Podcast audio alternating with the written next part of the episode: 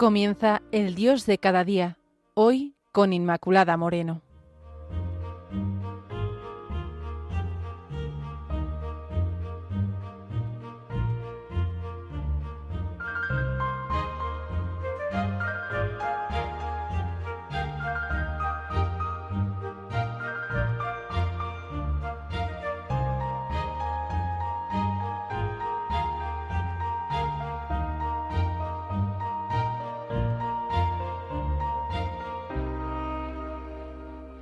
Queridos amigos de Radio María, bienvenidos al espacio El Dios de cada día. Hoy empezamos la jornada con el Salmo 116, en concreto los versículos del 1 al 9. Leo esa parte del Salmo. Yo amo al Señor porque escucha el grito de mi súplica, porque me presta oído siempre que lo invoco. Me cercaron los lazos de la muerte, me sorprendieron las redes del abismo, me hundí en la angustia y la tristeza, pero invoqué el nombre del Señor. Señor, salva mi vida. El Señor es justo y compasivo. Nuestro Dios está lleno de ternura. El Señor protege a los humildes. Yo estaba desvalido y me salvó. Alma mía, recobra ya la calma, pues el Señor te ha protegido. Me ha librado de la muerte. Mis ojos de las lágrimas, mis pies de la caída. Caminaré en presencia del Señor en la tierra de los vivos. Vemos, queridos amigos, que el Salmo eh, no se caracteriza por una descripción de situaciones concretas, ni de describir los motivos que llevan al salmista a esta angustia que presenta, y sin embargo, lo que nos dice tiene tal fuerza, una fuerza única, y así adquiere la súplica esta intensidad. Esta oración en primera persona adquiere unos tintes desgarradores y así nos transmite ese sufrimiento del salmista en esa dramática situación que presenta al Señor y sin embargo como la acción salvadora de Dios está presente y queda expresada de una forma patente en el Salmo, porque ante tal angustia, el poder de Dios, Dios es el que nos salva, el que sale a nuestro rescate, el que no abandona al afligido.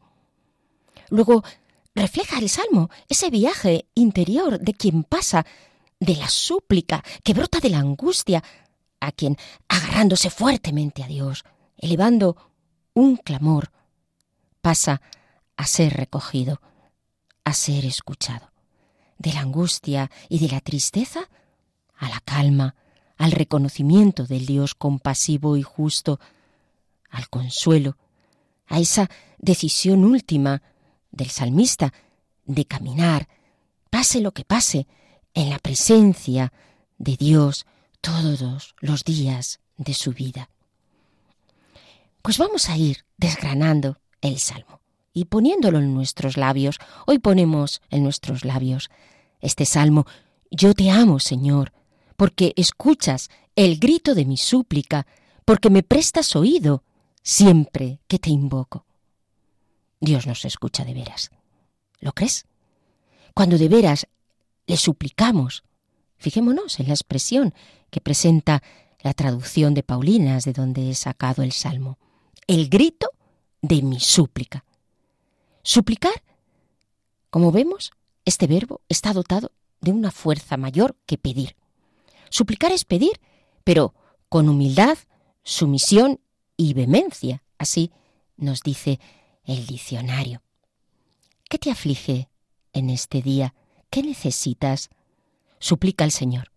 Pide con sumisión y vehemencia, es decir, con una actitud dócil ante la voluntad de Dios, por una parte, y por otra, compasión interior, con la autenticidad de quien está siendo probado, purificado, de quien pasa por situaciones de sufrimiento, de quien siente su alma desgarrada.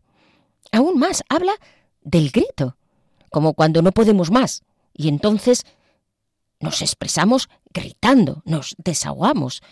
De alguna manera, llegamos hasta ese pico, hasta ese punto del grito. Y es esa súplica que nace del interior, que aúlla por dentro de quien está al límite. Esta súplica, que puede ser por cuestiones personales, ¿verdad?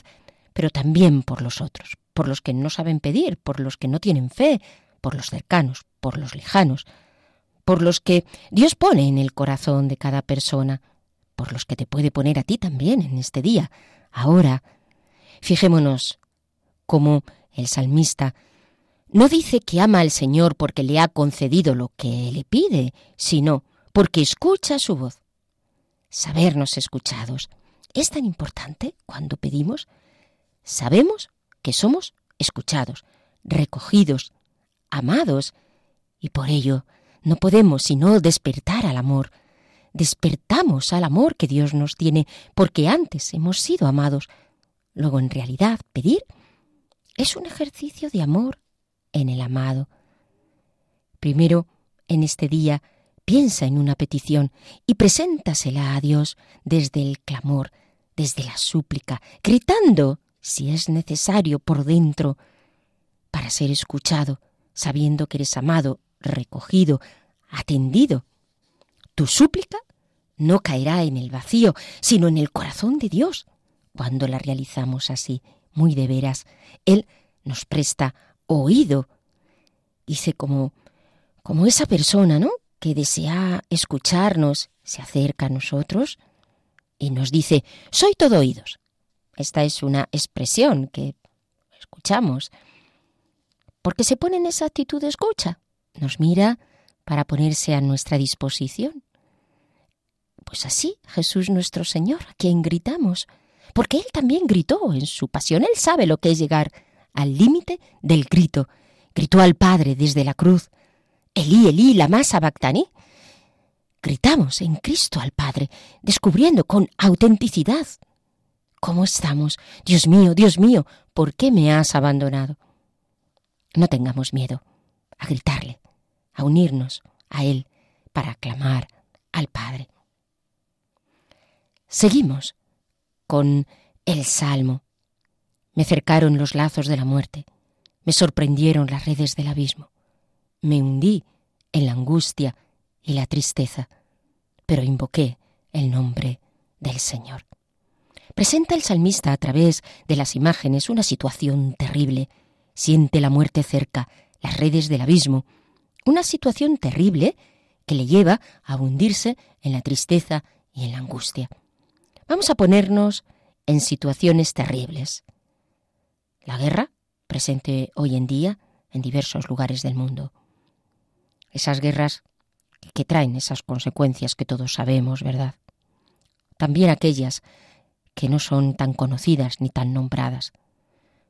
Pongámonos en los soldados que mueren, en la tortura, el odio, la violencia que se deriva, en todo aquello que hace que se pisoteen los derechos humanos, los niños, los niños víctimas de la violencia, los que mueren en la guerra, los que mueren de hambre, los niños soldado, los que mueren en el seno de sus madres, los que son manipulados, los que son víctimas de manipulaciones.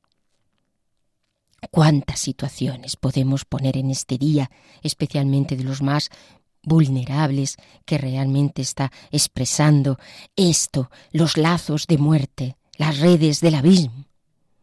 Y también a nivel personal.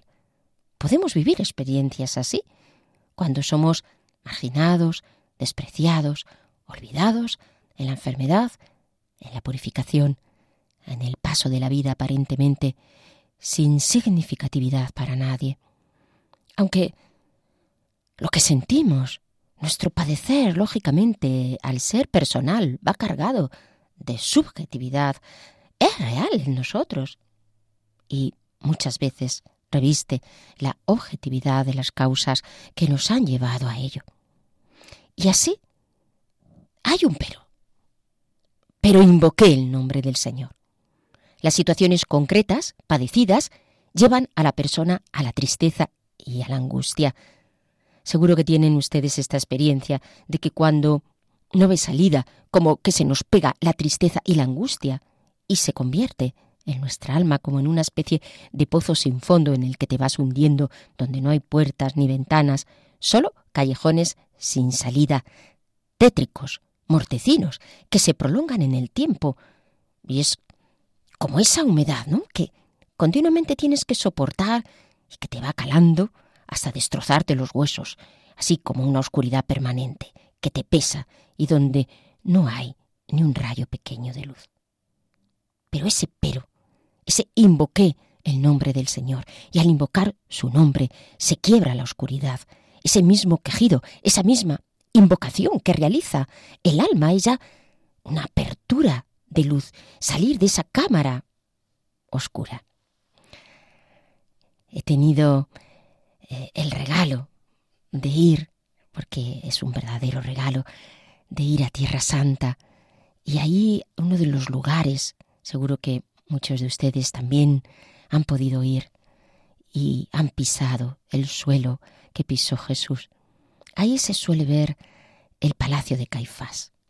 Que por los restos arqueológicos y los datos bíblicos tenemos la certeza de que nuestro Señor estuvo allí preso.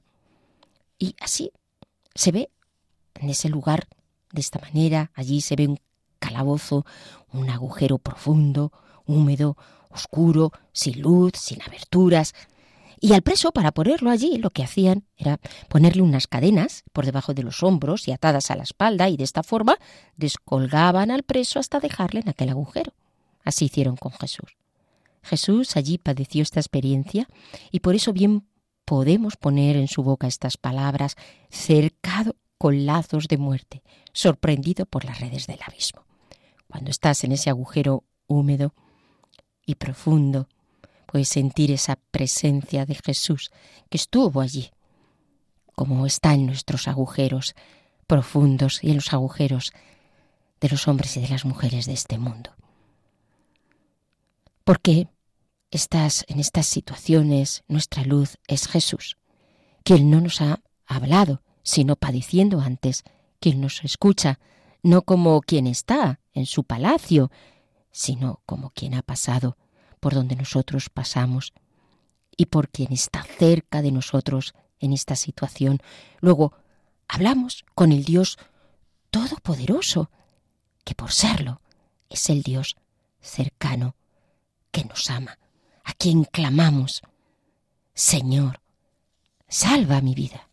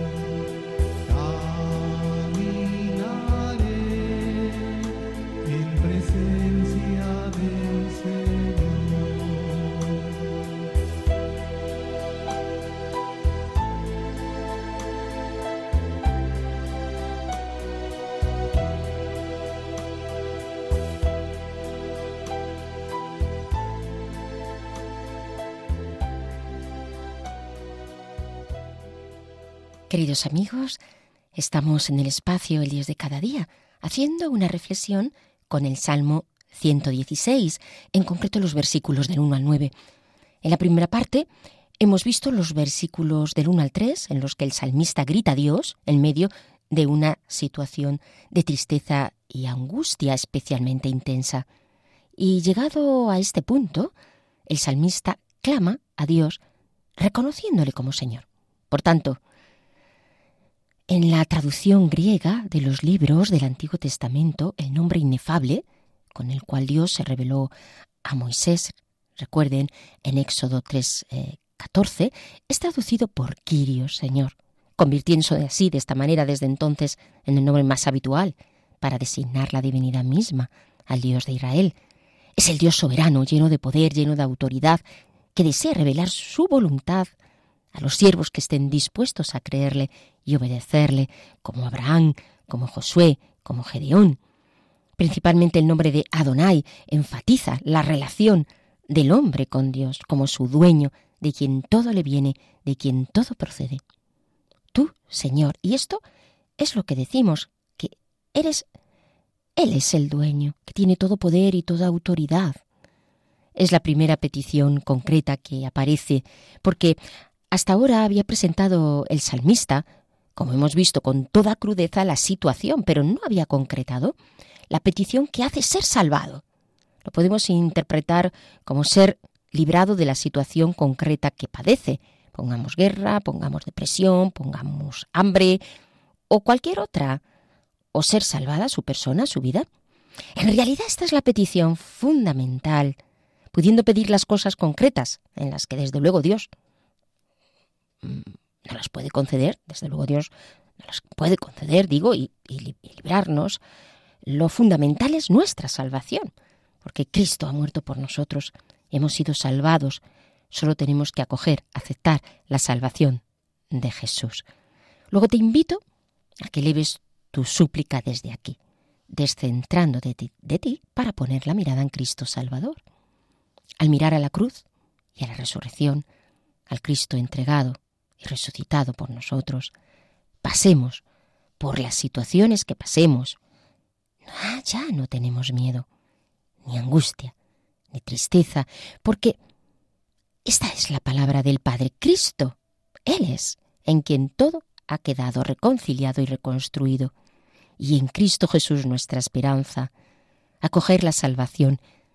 En Él, de Él, implica que Él toma nuestro grito y todo lo conduce para nuestra salvación, para que sea acogida por nuestra parte su salvación y así podamos quedar santificados al haber sido salvados. Nos vendrá la muerte en el momento de la vida que Dios tenga destinado para nosotros, pero no la muerte eterna, porque en Cristo somos levantados al Padre.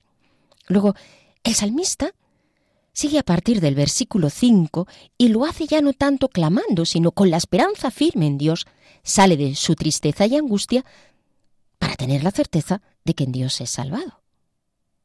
Este es el viaje que también realizamos nosotros con el salmista. Salimos en este día de nuestra tristeza y angustia con esta esperanza última de que Cristo nos ha salvado. Luego nuestro grito no es el de quien piensa que nadie le oye, que no tiene sentido ese grito, que ese grito no es escuchado, que cae en el vacío. No, es el grito de quien espera, es el de quien sabe que tiene un receptor que no es indiferente, sino que se preocupa por él. Es el grito de la esperanza y así siente a Dios como el Señor justo y compasivo, lleno de ternura, es hermoso contemplar de este modo a Dios como quien es realmente justo y compasivo, el que se compadece de los necesitados porque es todo amor y ternura, y no puede hacer otra cosa sino amar y derramar esa ternura con los que ama, con los que esperan en Él, con los que en medio de la tristeza no desconfían. Amigo, en esta mañana que nada te oscurezca, porque Dios es clemente y compasivo, lo es contigo, se compadece de ti, te lleva en sus brazos, recoge tus lágrimas. Yo estaba desvalido y me salvó. Luego en realidad da testimonio de la salvación de Dios. ¿Cuántas veces hemos estado en situaciones difíciles y Dios ha salido a nuestro paso, a nuestro encuentro, estando nosotros desvalidos, nos ha salvado. ¿Tenemos razones para dudar de Dios? En fe, hermano, no las tenemos. Puede ser que nos hayan salido las cosas y la vida de muchas formas y maneras que no imaginábamos o pensábamos o no nos guste, pero en medio de las contingencias que supone la libertad del hombre y la acción de Dios que tira de nosotros, Dios hace su obra. No lo dudes. Dios hace su obra en ti. Su proyecto de amor no se frustra en ti porque Dios lleva a su término lo que ha empezado. Es este salmo un camino de fe que nos lleva a mirar la vida, el mundo, las cosas, lo que nos rodea con la luz de la esperanza, que abre puertas en medio de la oscuridad, abre la puerta fundamental que nos hace ver el mismo abismo oscuro lleno de luz, si queremos que la voluntad de Dios sea la nuestra. Porque el Señor protege a los humildes, nos dice el Salmo. ¿Eres pequeño de alma? ¿O tu vida te parece pequeña? Pues eres grande ante el más grande. Dios, esas vidas escondidas, anónimas, sencillas, que se labran en las cosas cotidianas, en el trabajo del día a día, en la familia, en un pueblo, lugar escondido. Esas vidas son muy importantes para Dios. Y en los pequeños le gusta Dios poner sus gracias y sus dones, y no solo porque tengan este tipo de vida, sino porque ante todo su vida está anclada en la humildad, que es la virtud fundamental para que florezcan las demás. Hablamos mucho de humildad en la vida espiritual, pero esta es un camino de abajamiento que pasa por el desprendimiento y la conciencia de lo que somos, aún más por ir descendiendo en el mundo, porque Dios nos desprende de personas, de trabajos, de fama, para que nos podamos llenar totalmente de Él. Y si estamos dispuestos a entrar por esta senda estrecha, nuestra súplica será potente y será escuchada. Pide, querido amigo, un alma pequeña, sencilla, sin ambiciones, humilde, y el Señor Jesús te inundará con el poder de su Espíritu. Y es ahí, en esa pequeñez, donde el alma recobra su calma. Alma mía, recobra ya la calma, pues el Señor te ha protegido, me ha librado de la muerte, mis ojos de las lágrimas, mis pies de la caída. Qué bien, Señor, cuando nos despojas de todo, porque entonces encontramos el sosiego, la paz interior. Nuestra alma recobra su calma, va al centro de lo que es y en el Señor descansa. Aunque estemos en Dios muchas veces, amigos, porque no acabamos de estar en Él por nuestras preocupaciones, que nos ahogan, y aunque tengamos fe, podemos, claro, albergar la angustia, pero cuando poco a poco nos vamos desprendiendo de todas las cosas y nos quedamos así en la nada y en la pequeñez, encontramos nuestro descanso. Por eso esas situaciones por las que Dios permite que pasemos, si las vivimos en fe, desde la esperanza, desde el clamor interior, acaban siendo una bendición, no como tal ni en sí, sino porque pueden abocarnos a una mayor intimidad con Dios y a un mayor conocimiento de su sabiduría. Y nuestro Señor lo merece todo, todo, porque Él lo es todo. Más allá de las cosas de nuestra vida, Él es y está siempre. Vemos que el salmista, al ver este amor de Dios, pasa de la angustia a la confianza, de la confianza a la calma y de la calma a una afirmación, a un convencimiento al saberse liberado de la muerte, de la tristeza, de la caída. Esta es la afirmación esencial que brota de esta súplica auténtica. Caminaré en presencia del Señor, en la tierra de los vivos. Amigo, que esta sea también nuestra determinada determinación, caminar en la presencia del Señor siempre, en la salud y en la enfermedad, en la tristeza y en la pobreza, como se dice en el rito del matrimonio, cuando los esposos hacen sus votos, prometiéndose fidelidad el uno al otro. Nosotros le hemos prometido fidelidad a nuestro Señor. Te seguiré, Señor, caminaré en tu presencia, en la salud y en la enfermedad, en la riqueza y en la pobreza.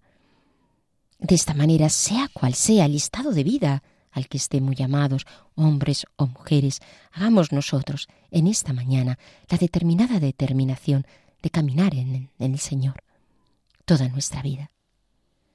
Esta vida es un camino y en él nos vamos a encontrar y nos encontramos situaciones bien distintas. Pero sea lo que sea lo que nos espere o por donde tengamos que pasar, sean piedras o cardos o camino suave o abrupto, o tengamos que caminar de noche o de día, o descalzo o calzado, o solo o acompañado, caminemos siempre en su presencia, siéndole fiel, sabiendo que Él es quien nos acompaña que es el peregrino que va a nuestro lado, sin forzarnos ni obligarnos. Simplemente está. ¿A dónde iremos, Señor, si tú solo tienes palabras de vida eterna? Dice Pedro a nuestro Señor, ¿y quién podrá separarnos del amor de Dios?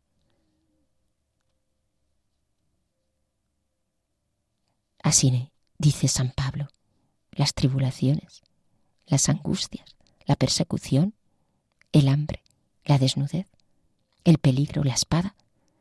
En todo ello salimos victoriosos en aquel que nos ha amado. Pues queridos amigos de Radio María, me despido así de todos ustedes, recordándoles que hoy hemos basado esta reflexión en el Salmo 116. Caminaré en la presencia del Señor en el país de la vida. Gracias por su atención y les recuerdo que pueden establecer contacto con nosotros, si así lo desean, a través del correo el dios de cada día 36 arroba. Hasta el próximo encuentro.